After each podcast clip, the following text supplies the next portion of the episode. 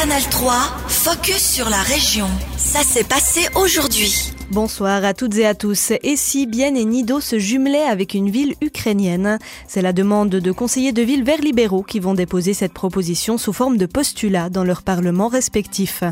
Plus d'un an après le début de la guerre en Ukraine, ce jumelage représenterait un signe de solidarité, comme l'affirme le conseiller de ville vert libéral de Bienne, Denis Brichelet, à l'origine de la demande. C'est bien sûr un symbole que nous voulons faire, mais bien sûr aussi euh, de soutien concret pour les gens de ce pays qui étaient agressés par un autre pays.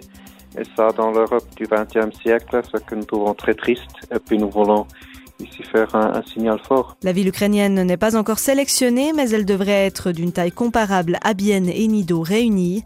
Quant aux détails du jumelage, il faut là aussi encore discuter. Qu'est-ce que ça peut être concrètement, c'est à définir, mais euh, ça peut bien être des contacts entre des organisations de la société civile.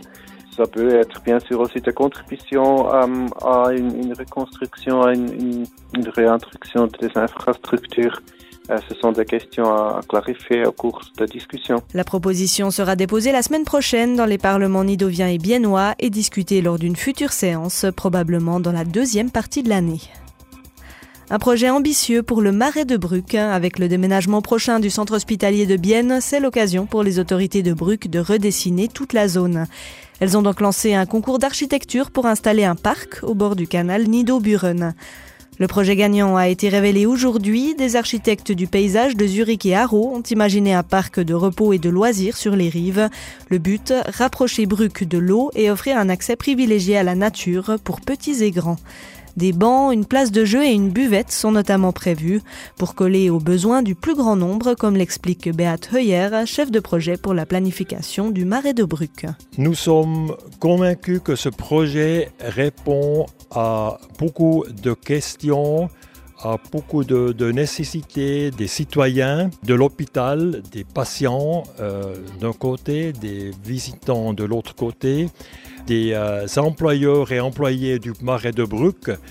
Et puis surtout, ça répond aux besoins euh, des citoyens de Bruck. Le développement des rives dépendra de celui de l'hôpital. Les citoyens de Bruck devront se prononcer sur le règlement de construction de la zone en automne 2024. Il faut plus de transparence dans les loyers, c'est l'avis de l'association des locataires du canton de Berne. L'ASLOCA lance une initiative pour obliger les propriétaires à communiquer le loyer précédent lors d'un changement de locataire car selon les initiants, la situation est grave.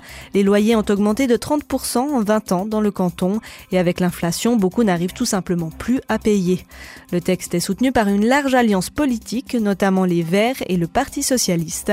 Anna Tanner, coprésidente du PS du canton de Berne. On voit qu'il y a une certaine transparence avec les loyers parce qu'on voit combien les gens ont payé avant dans un appartement et puis les nouveaux loyers, combien ça a augmenté. Et ça, c'est très important pour, pour aussi prendre des mesures juridiques si jamais il y a une augmentation qui est plus euh, juridiquement correcte. Neuf cantons suisses appliquent déjà cette loi. Le comité d'initiative doit maintenant récolter 15 000 signatures en six mois pour faire aboutir le texte.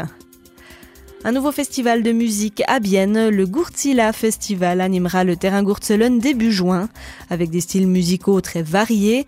En tête d'affiche, on retrouve le rappeur new-yorkais Rakim, l'électropop du groupe allemand Großstadtgeflüster ou encore le rock des Biennois Death by Chocolate.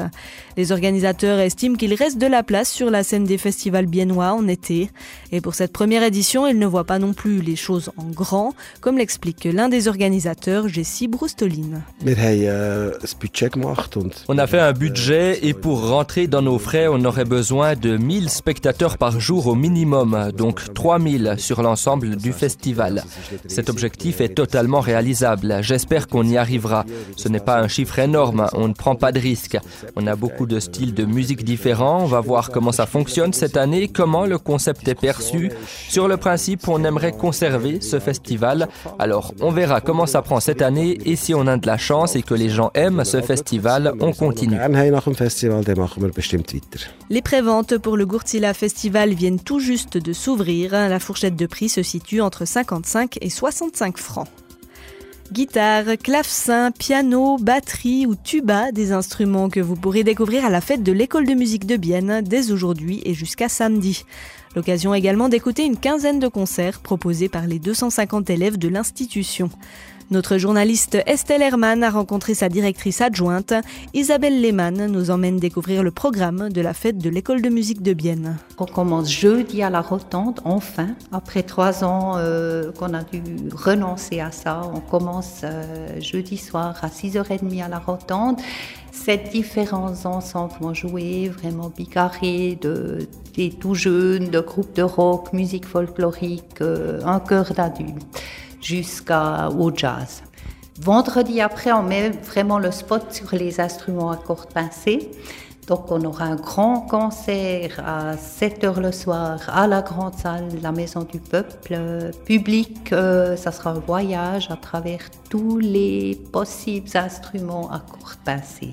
Et le samedi, on invite tout le monde à venir essayer les instruments à découvrir peut-être des instruments qu'ils ne connaissent pas encore. Euh, différents instruments seront présentés euh, dans nos deux différents bâtiments de l'école de musique à la rue de l'hôpital et à la rue de la gare. Donc ce samedi, ce sera l'occasion euh, d'essayer un instrument si on en a envie.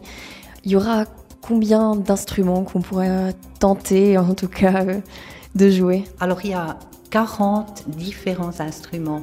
Et ça va des instruments connus comme le piano, guitare, la batterie, mais on pourra aussi essayer par exemple le clavecin. Le oud, euh, c'est le luth arabe. Il y aura le basson, il y a le tuba, les instruments avant. Donc euh, il, y a, il y a vraiment un tout, tout grand choix. C'était Isabelle Lehmann, directrice adjointe de l'école de musique de Bienne.